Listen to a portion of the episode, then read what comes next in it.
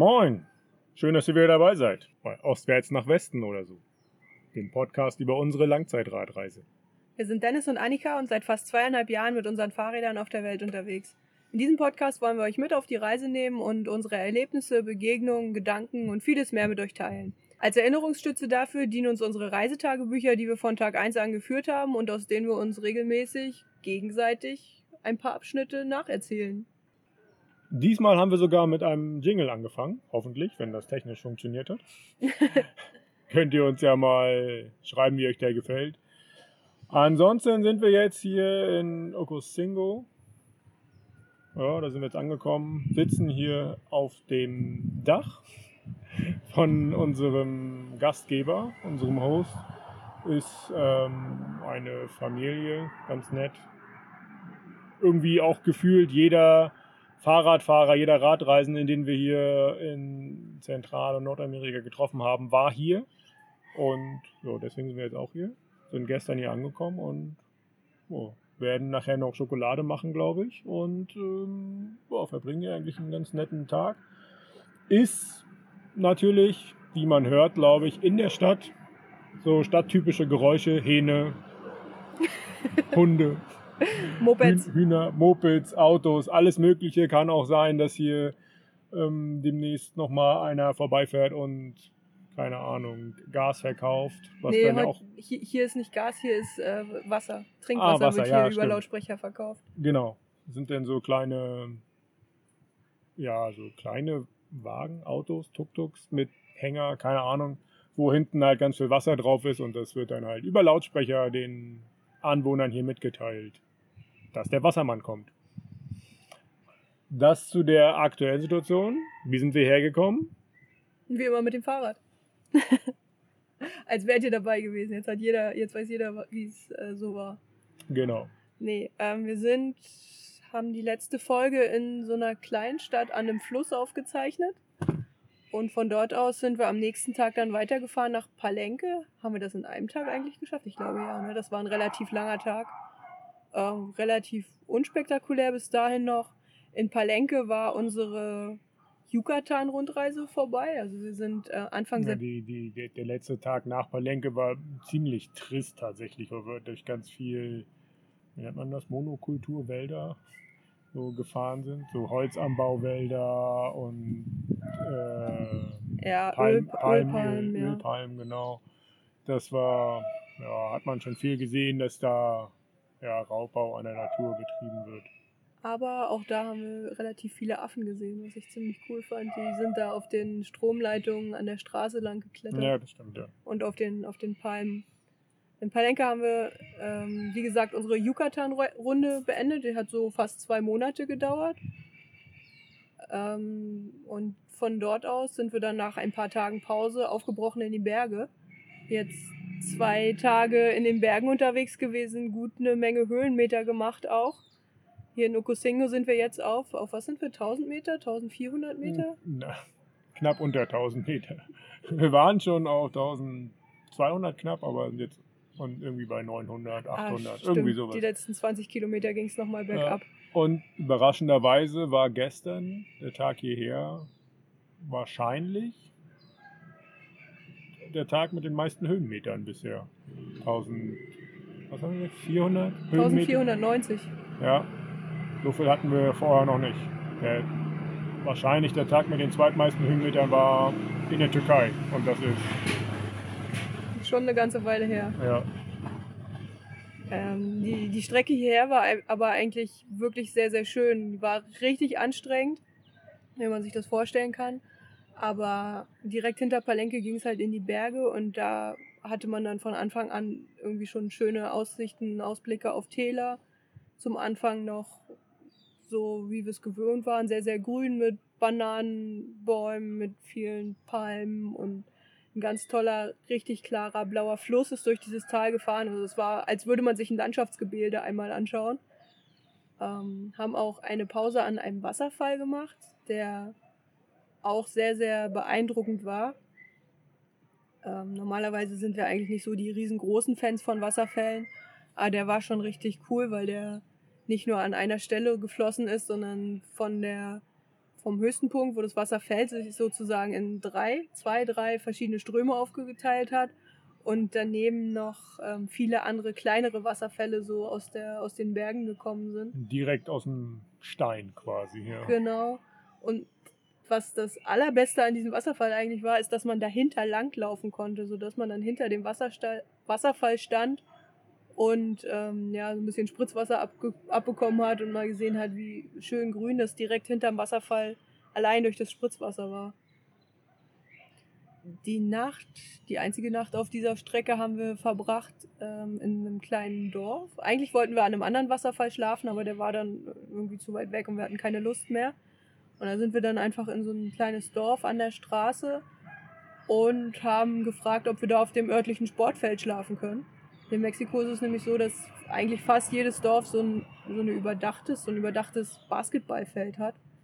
Richtig groß, meistens ein riesengroßes Kuppeldach und so Tribünen an der Seite. Was glaube ich auch immer der Sportplatz der örtlichen Schule ist. Ah ja, genau, die Schule war direkt nebenan und wir haben halt eine Frau gefragt, die daneben einen, eine kleinen, einen kleinen Laden hatte und auch da gewohnt hat und ob sie meint, dass wir da schlafen können oder ob wir noch irgendwen fragen müssten und ja, hat irgendwie keinen gestört. War eine ganz nette Nacht. Das Blöde an diesen Turnhallen ist immer, dass nachts das Licht brennt. Unnötigerweise, ja. Ja, das ist, glaube ich, so ein bisschen, um Vandalismus vorzubeugen. Aber wenn man da drin schlafen möchte, ist das natürlich uncool wie auch immer, wir haben äh, gut geschlafen, einigermaßen gut geschlafen. Wir sind frisch in den Tag gestartet und dann nach Okosingo gefahren gestern.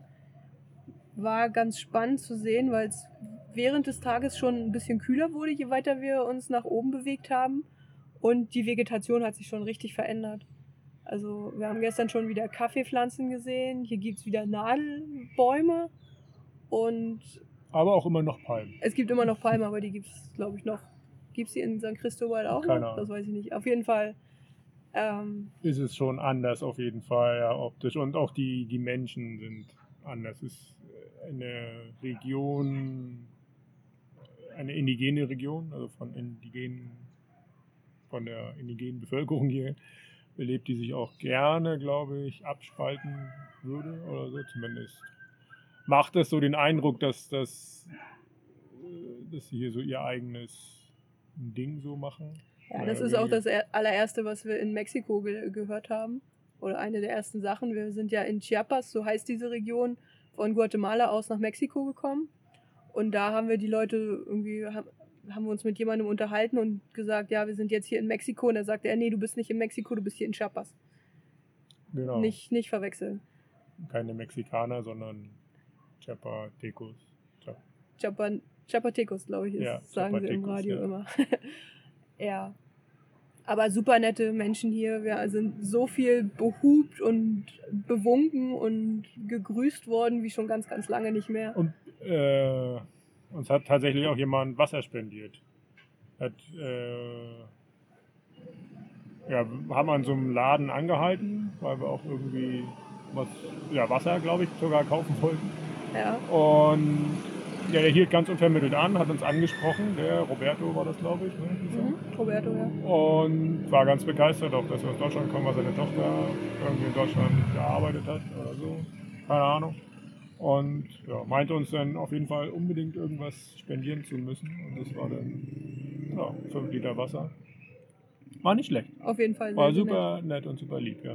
Und was hier auf dem Weg auch ganz, ganz toll ist, die Familien sind hier sehr kinderreich und irgendwie sind die Kinder alle sehr, sehr klein noch, die hier rumlaufen. Und die, wenn sie uns sehen, dann kommen sie an die Straße oder an den Zaun gelaufen und winken uns zu und rufen Hola, hola, gringo. Und äh, ja, das macht sehr viel Spaß. Ich finde das sehr niedlich. Ja. Also es ist ähnlich wie in, in Guatemala, da war das auch sehr indigen, so eine Region, wo wir durchgefahren sind, aber das, die, die Menschen sie waren da ganz anders, waren da viel reservierter und ja, irgendwie halt wirklich grundsätzlich einfach anders und da fühlte man sich nicht so richtig willkommen. Das ist hier anders und das macht mehr Freude auf jeden Fall. Genau, und bei Pepe, wo wir jetzt gerade sind, fällt es uns auch sehr gut. Seine Frau und seine Schwiegermutter sind super süß und super nett und kümmern sich irgendwie die ganze Zeit um uns. Pepe selber ist arbeiten gerade. Und wenn der wiederkommt, dann machen wir nachher Schokolade. Kakao haben wir schon gekauft. Ein Kilogramm für knapp drei Euro. Und ja, schauen wir mal, was daraus wird. Ja, schauen wir mal. Und wie war das so damals? Was da haben wollte- wir keinen Kakao kaufen können, also keinen Rohkakao. Nee, da gab es mehr Schokolade im Supermarkt. richtig? Mehr Schokolade, ja. Da gab es die 500 Gramm Tafel für den gleichen Preis wahrscheinlich. ja, also beim letzten Mal waren wir immer noch in Estland. Ähm, ja, sind ja da entlang der Küste gefahren natürlich, waren auf den Inseln, haben viel wild gecampt, viel diese RMK-Plätze genossen. Ja, wer da nochmal genaueres zu wissen will, hört in die letzte Folge rein. Irgendwas wollte ich zur letzten Folge noch sagen, aber ich habe vergessen, was es war. Ah, ich erinnere mich, genau. Ich hatte ja die, die, die Dörfer, die estnischen Dörfer beschrieben und wie niedlich und gemütlich die waren und dass sie sehr, sehr skandinavisch auf uns wirkten. Und ich hatte einen ganz, ganz wichtigen Punkt vergessen und zwar die Bushaltestellen. Oh mein Gott, Bushaltestellen. nee, aber die waren teilweise, gerade wenn sie eher außerorts waren, richtig cool, äh, richtig schön gestaltet, weil meistens da so ein kleines Häuschen stand. Klar, in Estland wird es ja im Winter dann auch ein bisschen kälter und deswegen gibt es an der Bushaltestelle auch, auch kleine Häuschen, wo man sich reinsetzen kann. Und wie auch die RMK-Plätze war das in, in Estland halt alles sehr, sehr ähm, sauber und schön und neu gehalten. Und in, an einer Bushaltestelle gab es so einen kleinen Tisch, also in diesem Häuschen stand ein kleiner Tisch mit einem Schachspiel drauf und zwei, ähm, zwei Stühlen so daneben. Das war ganz witzig, weil das Schachspiel offensichtlich nicht beendet worden war, sondern noch irgendwie mittendrin der Bus gekommen ist. kam der Bus, genau. Und das wird dann, äh, wird dann fortgeführt, wenn die beiden Kontrahenten das nächste Mal auf den Bus warten oder wenn zwei andere Leute Lust haben, das Spiel weiterzuspielen. Ja, auf jeden Fall sehr witzig. Und diese, diese Bushaltestellen sind wirklich ähm, eine sehr schöne Geschichte. Sehr liebevoll gestaltet, wie so vieles in Estland. Und nochmal ganz kurz Mexiko. Wer dieses Geräusch errät, der kennt sich aus mit Autos. Ein sehr typisches Auto für Mexiko, was hier vorbeigefahren ist. Schreibt uns mal, was das war, wenn man das gehört hat. Gibt's hier, gerade hier auch wieder viel, viel mehr. Ja. Gab es früher mal in Deutschland auch, aber jetzt nicht mehr so viel. Also, wieder zurück Island. Also, es war in der letzten Folge auch von Genussradeln die Rede. Ich glaube, das fasst das ganz gut zusammen. Wir haben das sehr genossen dort und waren ja weiterhin noch auf den Inseln unterwegs und da geht es jetzt weiter, würde ich sagen. Ähm, Mustjala hieß der Ort, wo wir losgefahren sind und ja, was wir da was da so auf dem, auf dem Plan stand, als wir da losgefahren sind, das war ein Wochenende höchstwahrscheinlich, war ähm, ein bisschen Fußball schauen. Wir haben uns da äh, für ein, ein Dorf entschieden, das da zu schauen. Und zufälligerweise gab es da einen Fußballplatz mit ähm, so, wie sagt man das, so Toren. Das war ein richtiger Fußballplatz, aber die Tore waren irgendwie so aus Holzstöckern gemacht. Und ja, Ah, Stimmt, der Platz war auch nicht gekreidet, ne? nö, Also der war relativ hoch. Wir haben uns da mitten auf das Feld gelegt und Fußball geschaut. genau. Also Und- Fußball, Hansa hat gespielt. Ja, Hansa, genau. Und ja, mitten auf dem Dorf, kein Problem mit Internet und so, ging ja alles. Das immer so ein Segen ist, ist jetzt eine andere Geschichte, aber ja.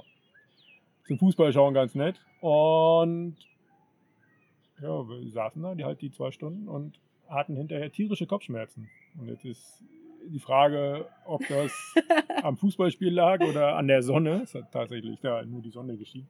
Jeden Fall war das denn so ein bisschen der, äh, war das denn bestimmt für den Rest des Tages und dann relativ zügig zum RMK-Platz gefahren, war an so einem See, nicht an der Küste, sondern an einem See. Und ja, haben das Zelt aufgebaut, gegessen und sind dann ins Bett gegangen und haben zwölf Stunden geschlafen. Und das klingt solide. ja, solide auf jeden Fall. Ja, und am nächsten Tag wollten wir dann zu einem, einem Cliff fahren, zu dem Cliff Panga. Und es war ja so auf dem Weg dahin schon. Es war eine recht lang gezogene Straße, irgendwie so ein Schotterweg oder sowas. der dahin führte und ja, man sah das schon so vom Weiten, ein großer Parkplatz, glaube ich auch sogar ein Bus, der da war.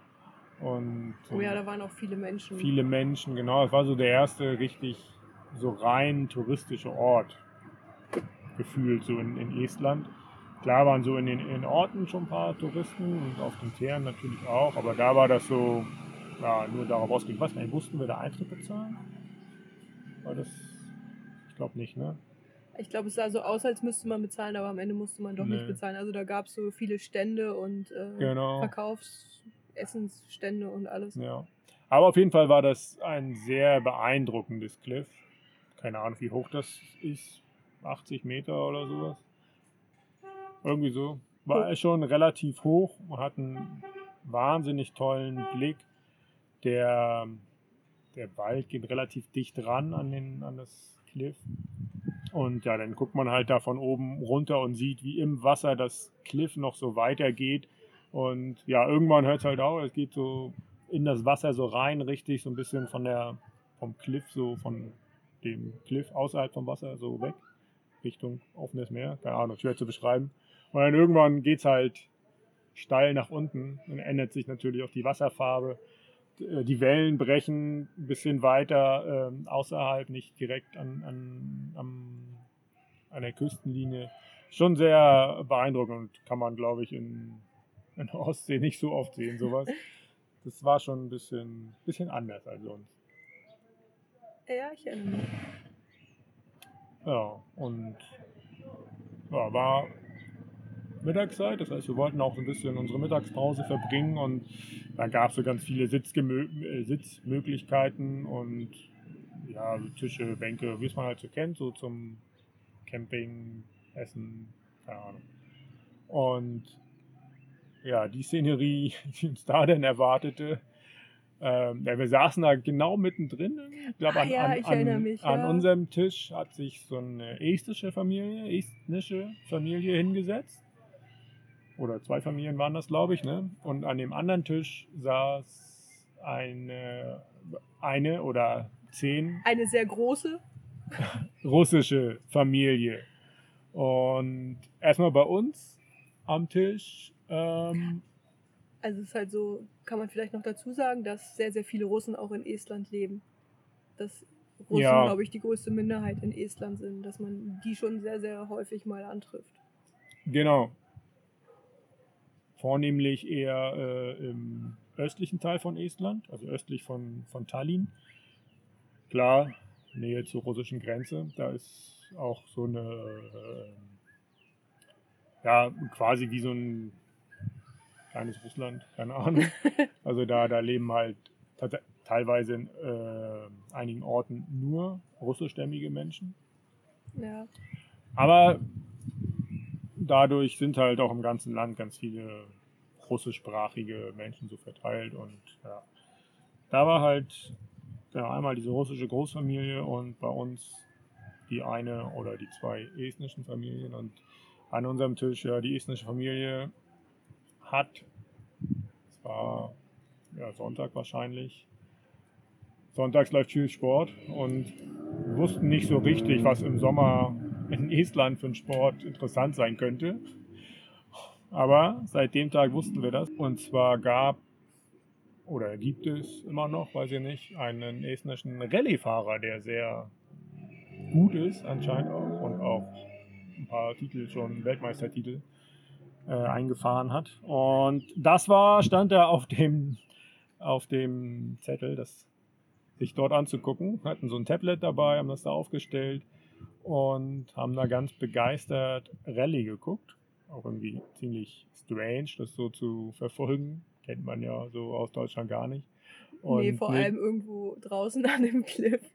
ja, natürlich. Also Familienausflug zum, zum Fernsehgucken. Naja, ich meine, das ist doch der Klassiker, ne? Die Frauen wollten mit den Kindern irgendwo in die Natur und die Männer wollten unbedingt Rallye schauen. Und dann hat man halt beides verbunden. Ein Kompromiss. Sehr schön. Ja, auf jeden Fall war das äh, sehr witzig zu beobachten, wie enthusiastisch die das da Ja, verfolgt haben. Und jedes Mal, wenn eins der Kinder irgendwie laut war oder geschrien oder geheult hat, dann haben die einfach das Tablet lauter gemacht, damit das Kind nicht so stört. ja, Also es war, waren schon die Kinder von den Männern, die das geguckt haben, ne? Also keine fremden Kinder, die da irgendwie geschrien Ja, haben, ja. sondern ihre eigenen. Das war ganz witzig zu beobachten. Ja. Und an dem anderen Tisch gab es Essen und Essen und Essen. Und Wodka. Und Wodka. Da wurde ähm, aufgefahren, unfassbar. Also damit hätten sie auch alle Menschen, die dort vor Ort waren, versorgen können. Der, der, der Tisch bog sich schon so unter den ganzen Essensmassen. Die haben ganz viel mitgebracht und dann noch dort vor Ort Essen gekauft. Ja, Wahnsinn. Keine Ahnung, wie viele Menschen das waren. 10, 12, 14, irgendwie so. Weiß ich. Ich weiß es nicht mehr.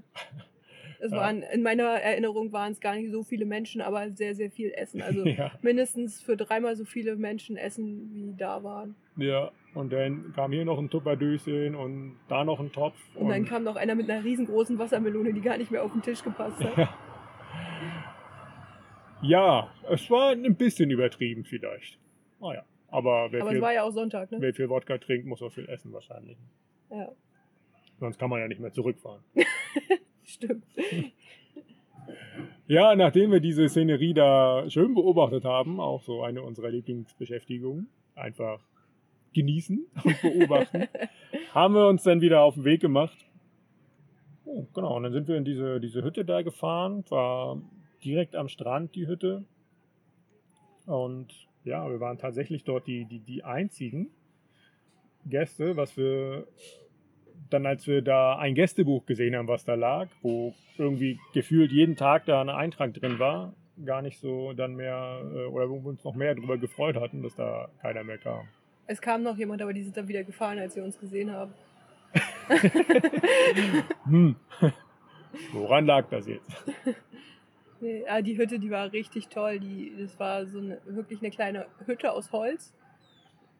Unten im, im Erdgeschoss war ein kleiner Ofen, da gab es Bänke, einen Tisch und die war auch sehr gut ausgestattet. Also da war Gr Grillanzünder, da gab es äh, Streichhölzer.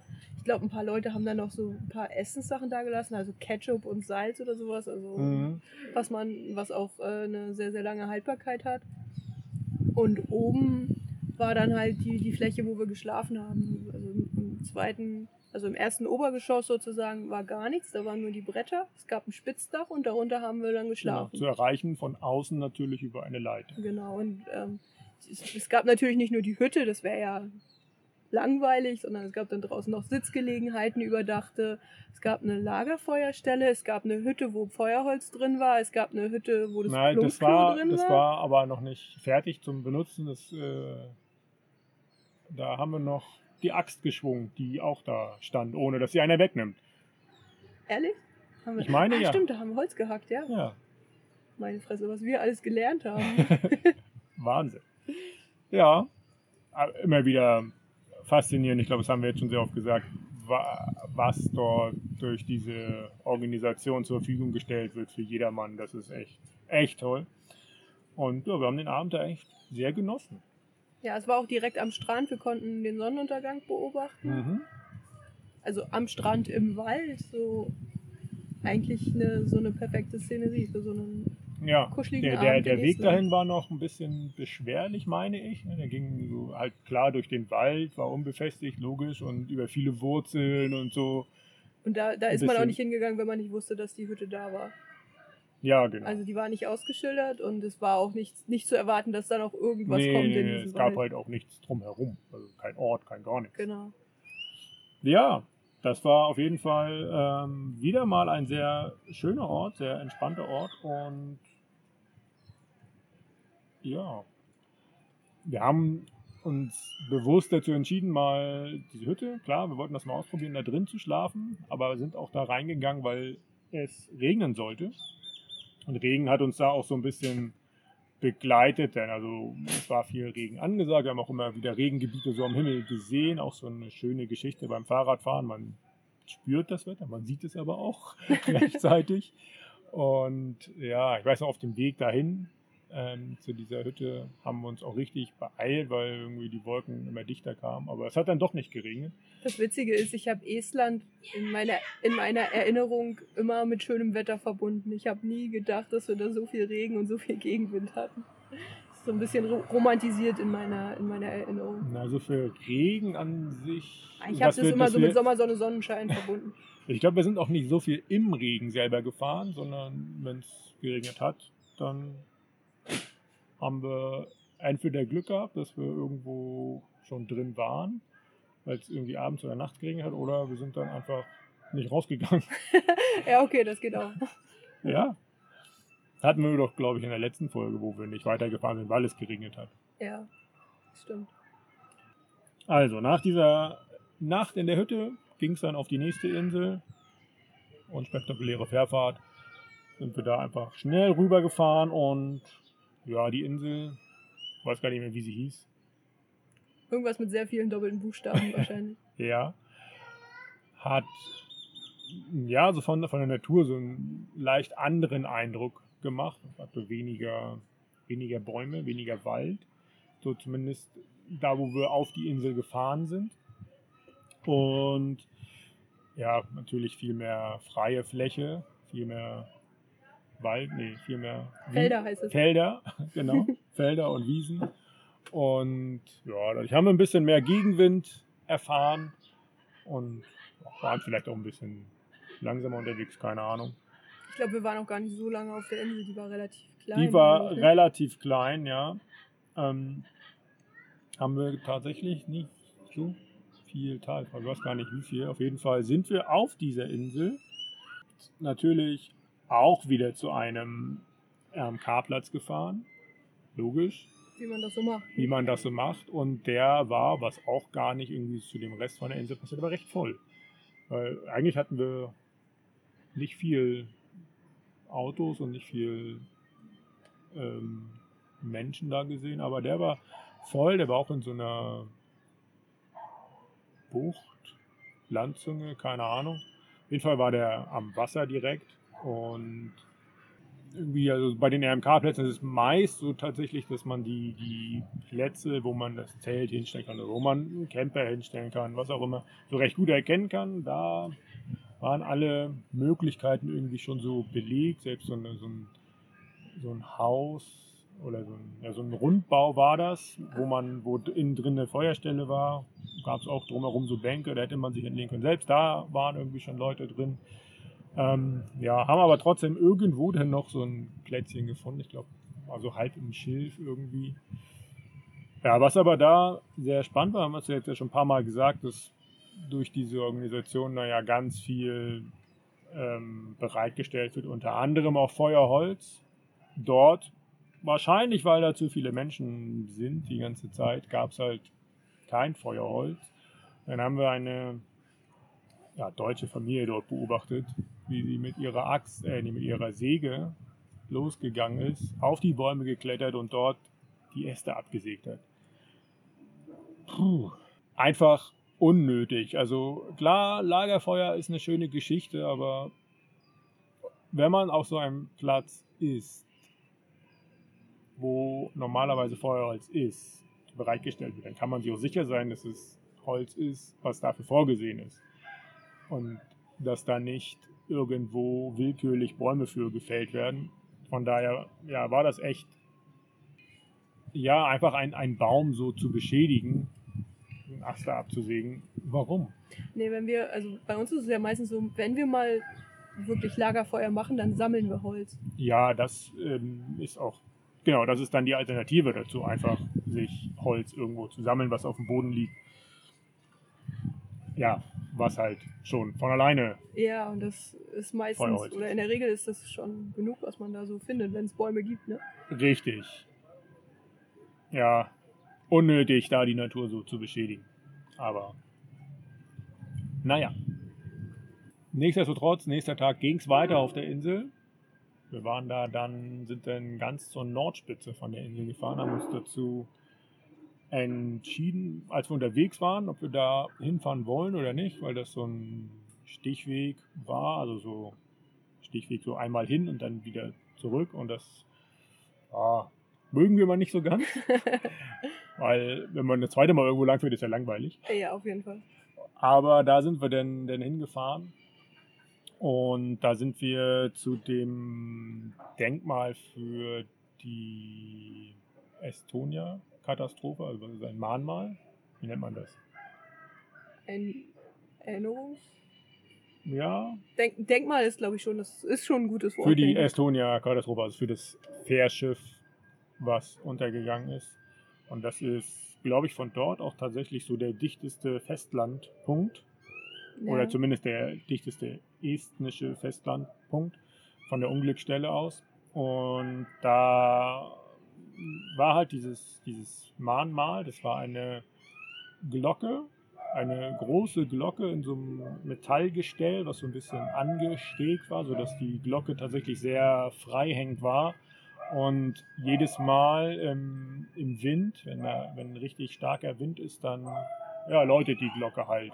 Was dann halt auch ja, so ein bisschen daran erinnert, weil die Fähre ja auch im Sturm untergegangen ist. Ja, genau. Die ist irgendwie von Tallinn, glaube ich, nach Stockholm gefahren. Auf dem Weg nach Stockholm gewesen und dann irgendwann im Winter, vielleicht so um Weihnachten rum, ich erinnere mich nicht mehr ganz hundertprozentig, ist sie dann äh, dem Wind nicht gewachsen gewesen und untergegangen. Vor Estland halt auch, ne? Ja, genau. Und ja, dafür für, als Erinnerung an, für die Hinterbliebenen steht halt da die, diese Glocke. Ja, und da sind so ein paar Tafeln, meine ich, gewesen, die es ein bisschen erklärt haben. Ja, war schon, ist immer ein bisschen, ja, so, ein bisschen beklemmt, wenn man so ein, äh, bei einem Mahn Mahnmal für etwas ist, wo man sich ja noch selber erinnern kann, so ein bisschen, ne? was sehr präsent noch ist, finde ich. Ich kann mich daran nicht erinnern, aber Okay. du bist auch älter als ich. Vielen Dank dafür. Ich weiß nicht genau, wann das war, aber so grundsätzlich, 94 oder sowas, Ja. 95? da war ich fünf. Da habe ich noch nicht, da habe ich noch keine Zeitung gelesen. Wieso das denn nicht? Verschwendete Kindheit. Ja, auf jeden Fall. Ja, aber was wir da, äh, was es da noch gab, war, war ein Leuchtturm. Ich weiß gar nicht, wie hoch der war. Der war relativ hoch, ja. Ja, für mich natürlich zu hoch. Also wir sind da hochgegangen, beide gemeinsam, und dann wollten wir da rausgehen, halt auf diesen, wie nennt sich das? Ja, so ein Weg um den Leuchtturm herum, so ein Also da. Aussichtspunkt. um da wo, wo es leuchtet. Und ja, erstmal habe ich mir den Kopf gestoßen, weil wie immer alles zu klein war. Und dann ja, war halt das, ähm, der Untergrund von diesem Rundweg war halt so Gitter, also so zum Durchgucken und naja, das ist ja dann doch nichts für mich. und dann bin ich da nicht rausgegangen, aber war trotzdem eine schöne Aussicht. Ja, von außen auch. Da hat man auch den Wind gemerkt, obendrauf. Und konnte, ich konnte sogar die Fahrräder sehen, wie klein die da ganz unten irgendwo im, im Gras gestanden haben. Ja, und genau, dann sind wir auch heil wieder runtergekommen und sind dann da weitergefahren. Wollten natürlich nicht den ganzen Weg wieder zurückfahren zu der Straße, wo wir eigentlich hin, hin, hin wollten und sind dann durch den Wald gefahren und das da abgekürzt. War unbefestigt der Weg, so Waldweg halt, aber trotzdem recht gut zu fahren. Oh, ich erinnere mich an diesen Weg. Da waren wir so langsam, dass die Mücken uns gestochen haben, dass uns die Fliegen im Gesicht waren. Weil der so, so schotterig war. Also man konnte den fahren, das war auch gar nicht so schlimm, aber es ging halt einfach nicht schnell. Ja. ja. Aber es war schön und spannend.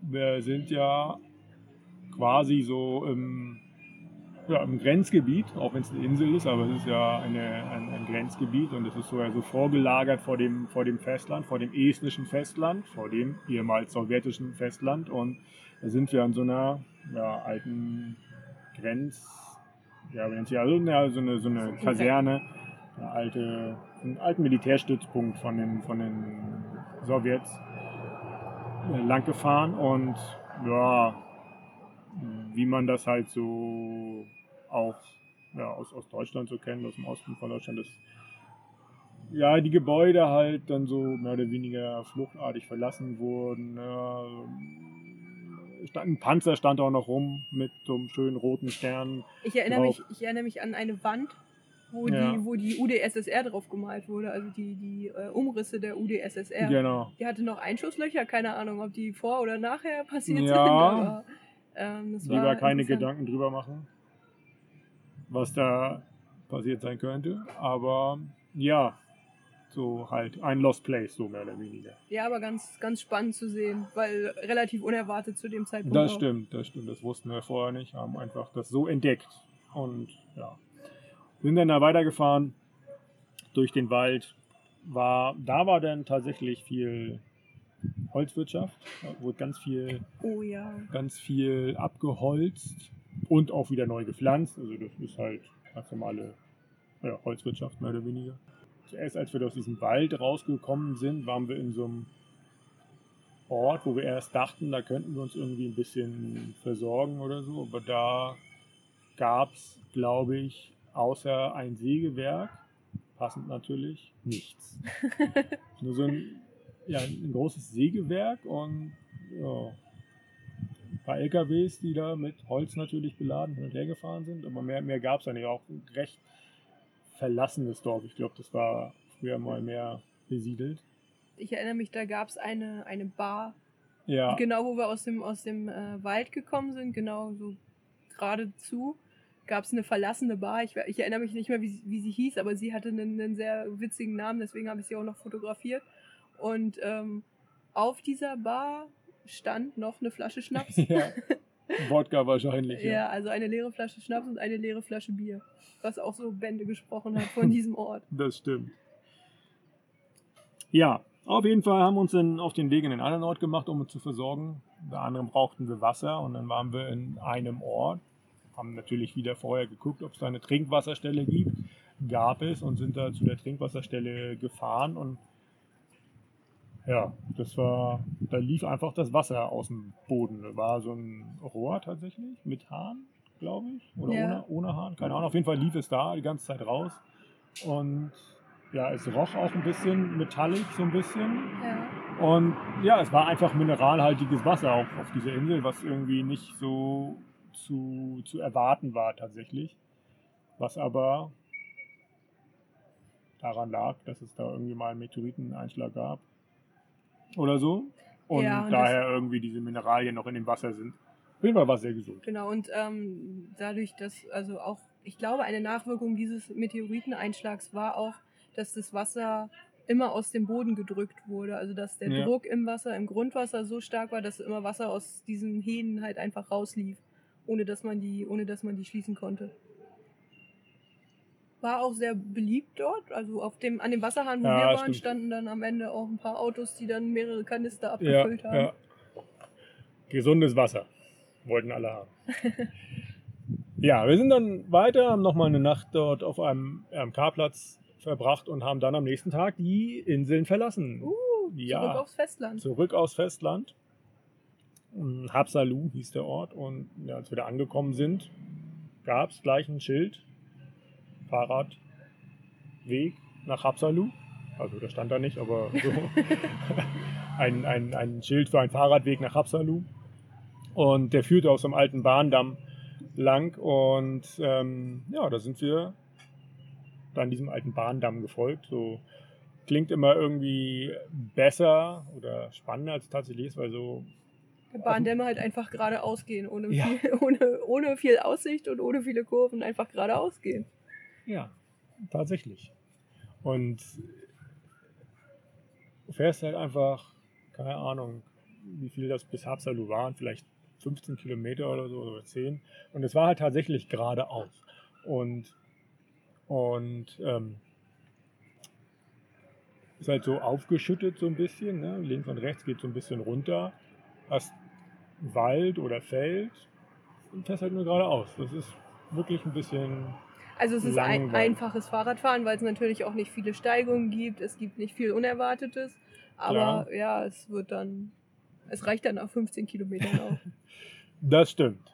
Sind denn da. Natürlich führte der äh, Fahrradweg direkt zum Bahnhof, logisch.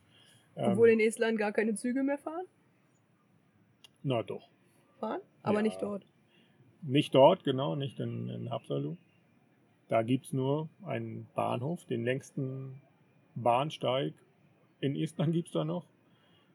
Ähm, weil Est oder Hapsalu, der Ort, so als, als Kurort für den russischen Zaren so ganz interessant war. Und deswegen wurde der Bahnsteig so lang gebaut, dass der so lang gebaut und auch überdacht, dass der Zarenzug dort natürlich halten kann und alles, was der Zar so mit sich führt, an Gepäck und Menschen natürlich trocken aussteigen kann.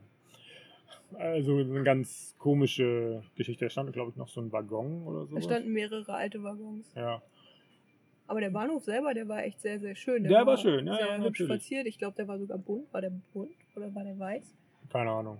Ich glaube, der war bunt, ein bisschen Holz natürlich, komplett. Ja, war schon nicht so schlecht, aber irgendwie sehr, sehr unerwartet, so ein Riesengebäude da zu sehen in einem Land, wo alles ja doch sehr klein und niedlich ist. Ja, hat auch viele Touristen angezogen. Ne? Wir waren nicht die einzigen Radfahrer, die da waren. Nicht die einzigen deutschen Radfahrer, die da waren. äh, ja, viele, viele andere Leute, weil es wahrscheinlich so die eine Attraktion ist, die im Reiseführer zu Habsalu steht. Das äh, stimmt, ja. Genau, und dann haben wir uns in Habsalu noch die Innenstadt da so ein bisschen angeguckt. Da gab es eine, so eine Burg. Und da, an dieser Burg, kommen wir zu einer neuen Kategorie. Bam, bam, bam. Zum Tagebucheintrag der Woche. Ja, nämlich. Jetzt muss ich das natürlich erstmal suchen. Toll. Toll, ne? Ganze Spannung wieder dahin. Da ist es. Und zwar steht hier: In Habsalu eingekauft und Mittag vor der Burg. Plötzlich 17 Uhr.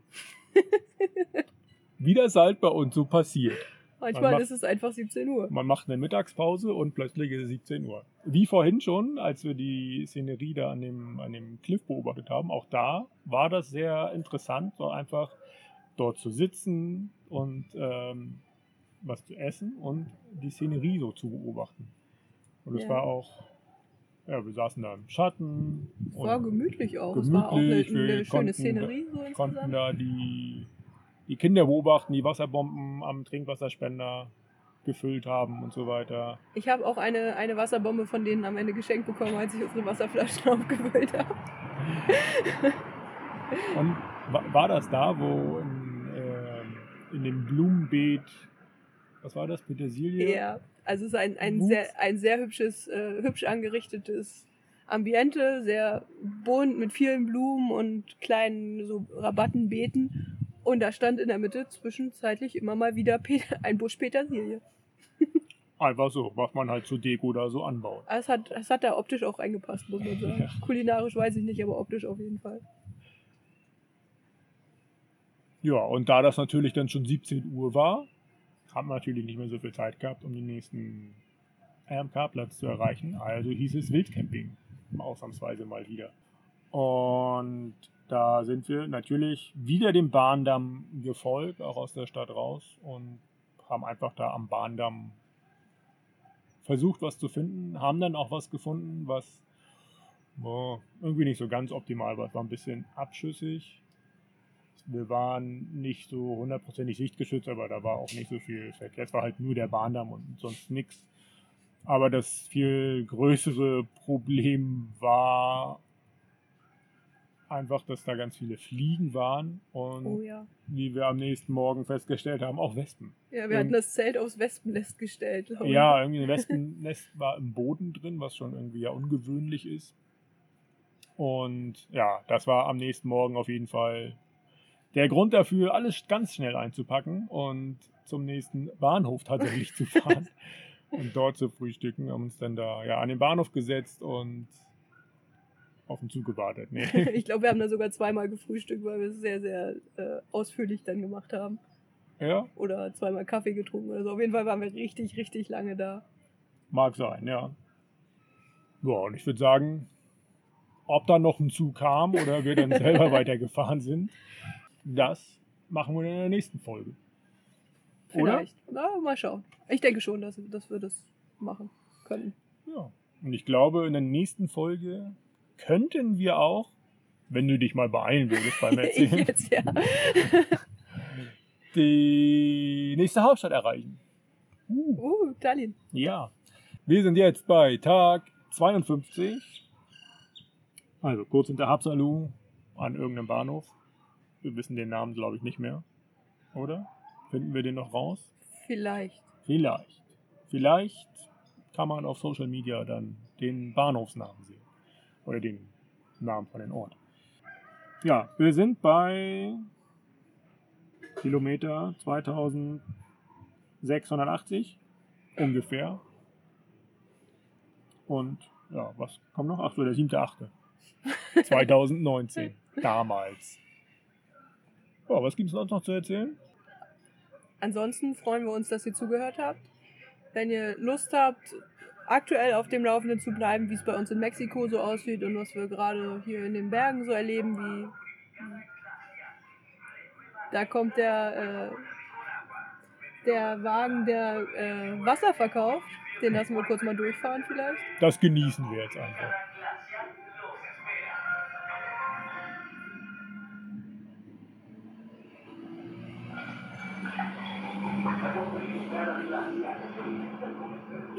Der ist jetzt heute schon zum dritten Mal hier vorbeigefahren. Ja, und ich bewundere die Menschen, die sowas fahren, diese Autos, weil der Lautsprecher natürlich genau auf dem Auto drauf ist und da läuft natürlich alle 10 Sekunden immer das Gleiche. Und das gibt es für Gas, das gibt es für Obst und Gemüse auf den Dörfern, für Fleisch haben wir das schon Ja. in, in Guatemala gesehen, für alles Mögliche und boah, Einfach, Also- weil- ja, eine unfassbare Lautstärke muss das sein, wenn du in dem Auto da drin sitzt. ja. Wahnsinn. Okay, wo waren wir? Äh, Mexiko. Ja, das war gerade Mexiko live zum Nachhören. Wenn ihr Bilder sehen wollt, dann könnt ihr uns auf Social Media folgen. Facebook und Instagram. Einfach mal nach Ostwärts nach Westen suchen und da werdet ihr uns finden. Genau. Wir haben auch weiterhin noch unsere Kalender und Postkarten. Gibt es auf Sessel. Vielen Dank an die Leute, die das schon erworben haben. Macht weiter so. Also die anderen, die das noch nicht. Nehmt haben. euch ein Beispiel. Genau, nehmt euch ein Beispiel. Ähm, ja, die gibt es da immer noch. Sind noch reichlich verfügbar, weil sie werden ja gedruckt, wenn ihr sie kauft. Was gibt's noch? Ansonsten, ja, lasst uns einfach äh, ähm, Feedback da, gibt uns Verbesserungsvorschläge, sagt, was wir nicht mehr machen sollen. Hört auf zu reden. Nein, ähm, erzählt weiter, dass es unseren Podcast gibt. Empfehlt den anderen Leuten. Lasst ein Like da, einen Kommentar. Äh, was kann man noch machen? Haben wir die E-Mail-Adresse jetzt schon genannt? Achso, E-Mail, äh, wenn ihr uns was schreiben wollt, dann an ostwärts, äh, nee, warte, wie ist die? Moin at ostwärts-nach-westen.de. Genau. Beim nächsten Mal sagen wir einfach, hört einfach in irgendeiner anderen Folge rein, wie die E-Mail heißt. Das könnte die äh, Anzahl der Klicks auf die alten Folgen erhöhen. Nein, findet ihr natürlich auch alles in den Shownotes zum Nachlesen. Genau. Ja, ansonsten Machen wir gleich Schokolade. machen wir gleich Schokolade. Ja. Also, bis zum nächsten Mal. Tschüss!